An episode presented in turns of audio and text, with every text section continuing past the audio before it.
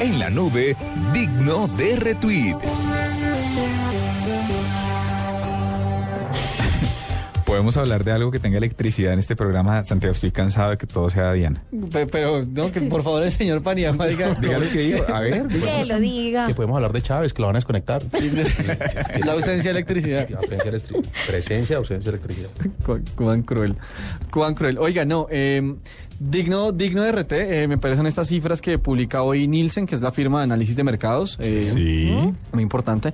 eh, y asegura que por, creo que es el tercer año consecutivo o cuarto año consecutivo, no, no tengo tan claro, pero ya le digo, eh, la industria musical en Estados Unidos, las ventas de música en Estados Unidos crecieron un 12%, eh, y eso las ubica más o menos en la bobadita de 1.600 millones de dólares anuales. Ventas de música en todos sus formatos. En todos sus formatos. Exacto, digital, eh, en físico, en vinilo, de aquí para el señor de Macondo. Es la única persona ¿Cómo que compra vinilo, vinilo. Y mire, increíblemente, los vinilos crecieron 17%, solo esa categoría. Pero eso la- yo creo que es porque es una vaina de culto, ¿no? No, no porque la gente. Claro, lo que pasa es que Normal. eh, es fácil crecer 17% cuando el primer porcentaje era cero. Sí. O sea, Sí, yo creo que la, la gente O sea, vendieron- vendieron retro, 17. le da por- Exacto, cualquier salto es exponencial de todas formas. Pero me parece digno de RT más, más que, o sea, más que alegrarse de que la industria musical gringa, principalmente o las ventas en, en Estados Unidos vayan creciendo.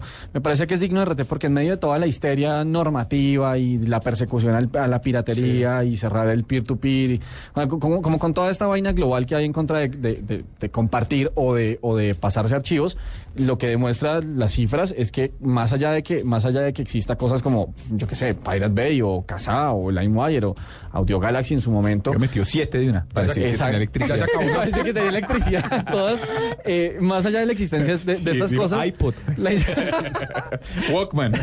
la industria sigue creciendo. O sea, lo que se acabó de pronto fue un modelo de negocio que es el CD, que por cierto sus, sus ventas bajaron 13%, eh, pero lo que sigue creciendo es la música. O sea, no se acabaron los oyentes, no se acabó una forma de arte. Solo el formato. Es- se acabó un formato que sí va pero decreciendo. pone fin a una era igual, al fin y al cabo, porque cuando usted, el CD ya, ya afectó el modelo del vinilo, se lo digo de, de puro fanático de la música, cuando usted vuelve el vinilo y lo pone por un lado y da pereza cambiar el disco cada canción, usted se aguanta la totalidad del disco y descubre una que otra gema musical que no habría descubierto en Yo- Paniagua No, yo mira- le- no, yo- ¿sabe cómo mira Paniagua en este momento? Como, como Homero mira a March. Cuando le hablas. Cuando- que tiene- tiene cabeza. no tiene ta. Tienes toda mi atención.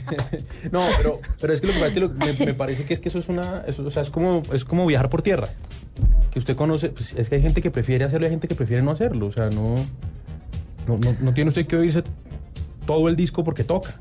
Debe ser una decisión voluntaria. No, no, está, está bien, está bien. Ahora, creo que en, en, en, pues, a- en rescate del vinilo, eh, en teoría el vinilo sí trae la calidad original del sonido con la cual se, se intentó grabar la canción, el disco. O sea, es como tal vez la intención, la, es tal vez el vehículo que conserva más la intención artística que se le imprimió al producto. Tal vez, en, en, pro, de- en pro del vinilo. Lo que, sí es cierto de es lo que el es un va de mercado, salida. de lo, de lo contrario es un mercado de sencillos.